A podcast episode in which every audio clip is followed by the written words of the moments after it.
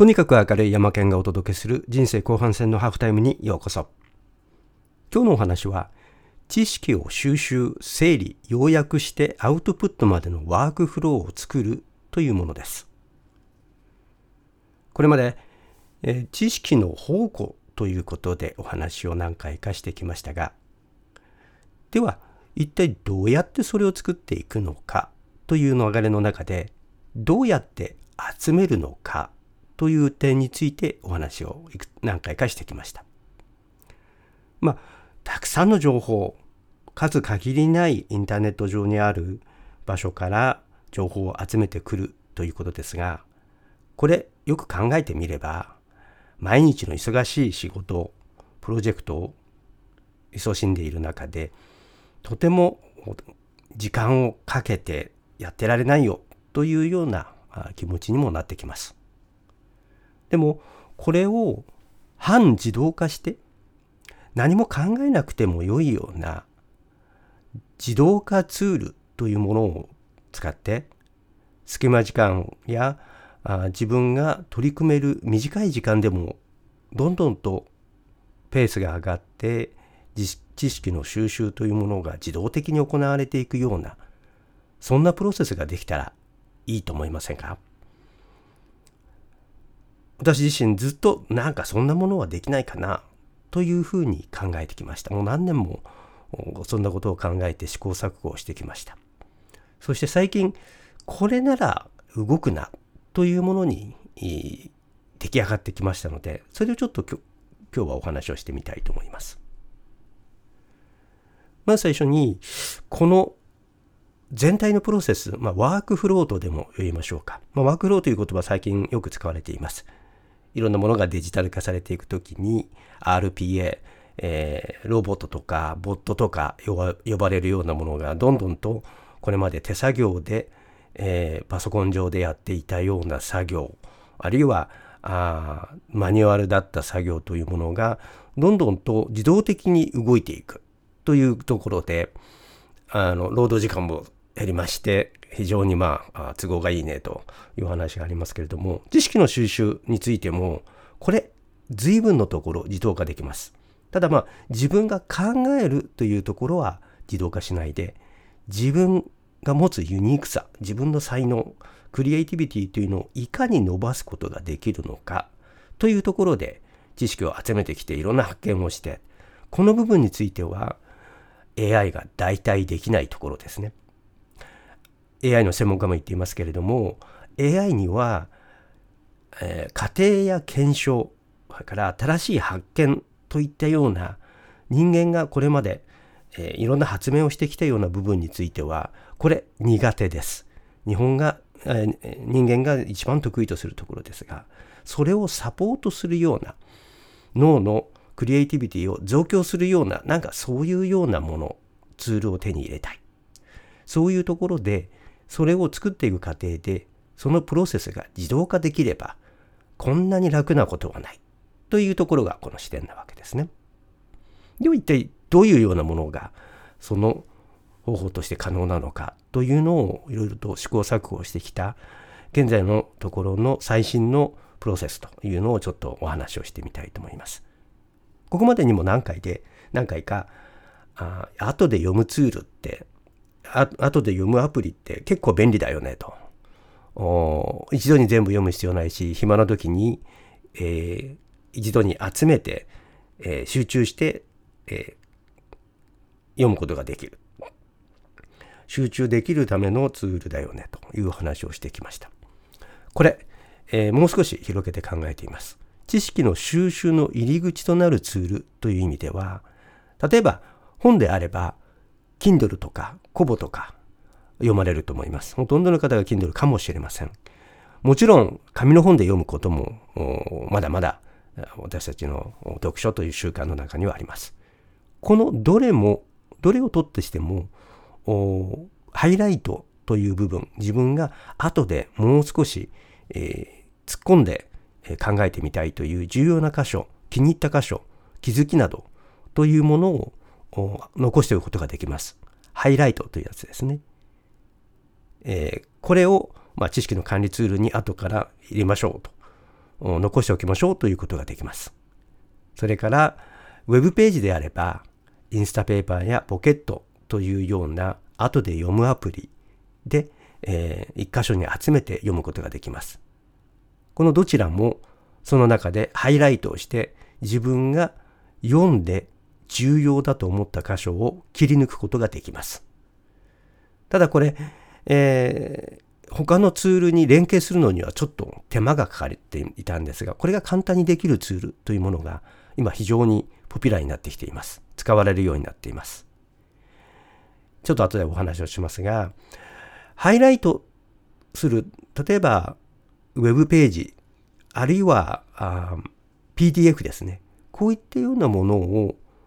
ハイライトするという意味では、hypothesis.is というサービスなんですけれども、これがちょっと、あの、費用もかかりますが、非常に便利ですね。あとはライナーというサービスもありますが、えー、最近この Hypothesis というのにハマっておりまして、これが非常に、えー、うまく自動化のところで、えー、ワークフローに入ってきたなというところで非常に、えー、使い勝手がいいなと思っています。いずれにしても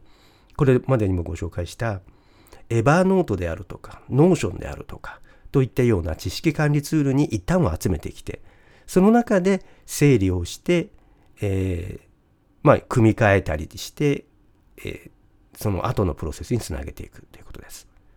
こういった全てのツール、入り口となるツールですが、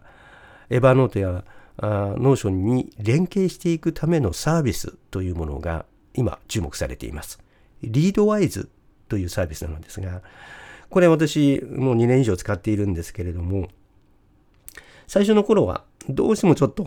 使いづらいなと思って、一時使うのを中断していたのですが、また使い始めています。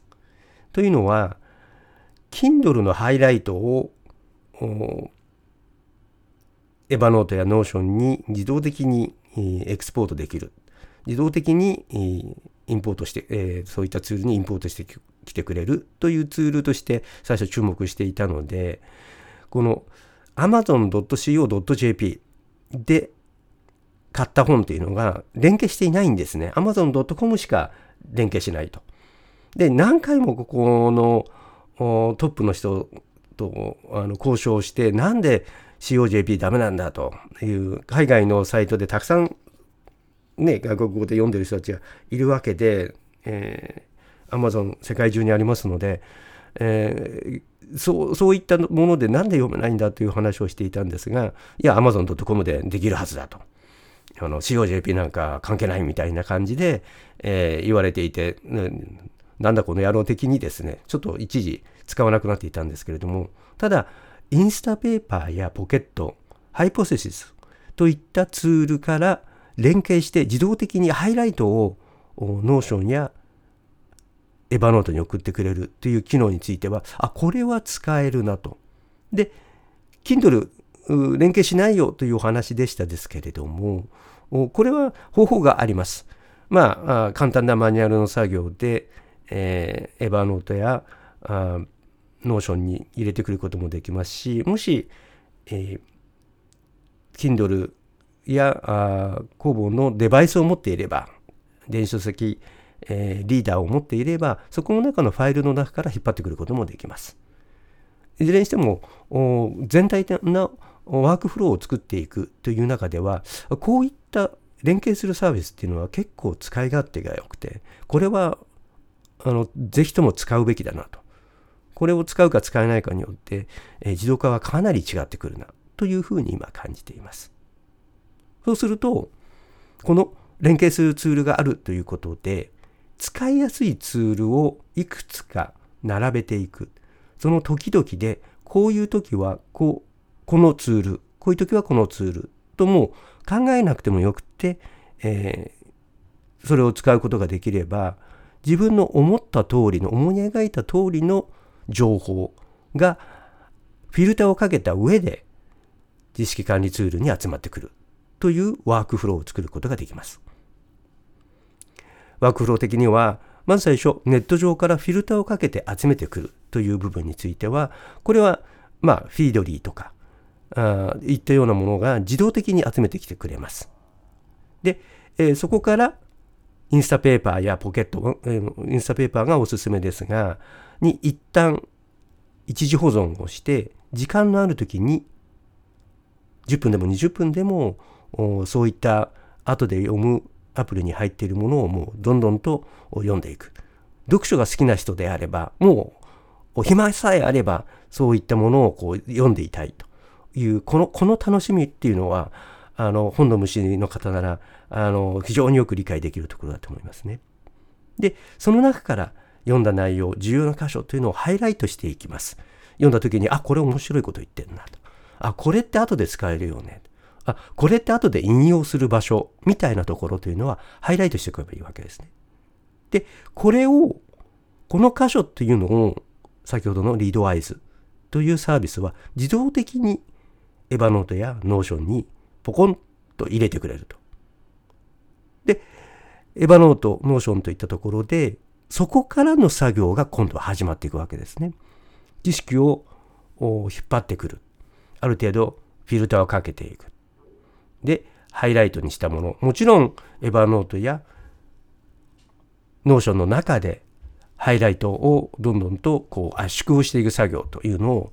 していくことができますので、その中でその部分を一部やることもできますし、そこから後の作業、もっと圧縮して要約して、何かを発見して、そしてそのパーツとなった知識、より圧縮された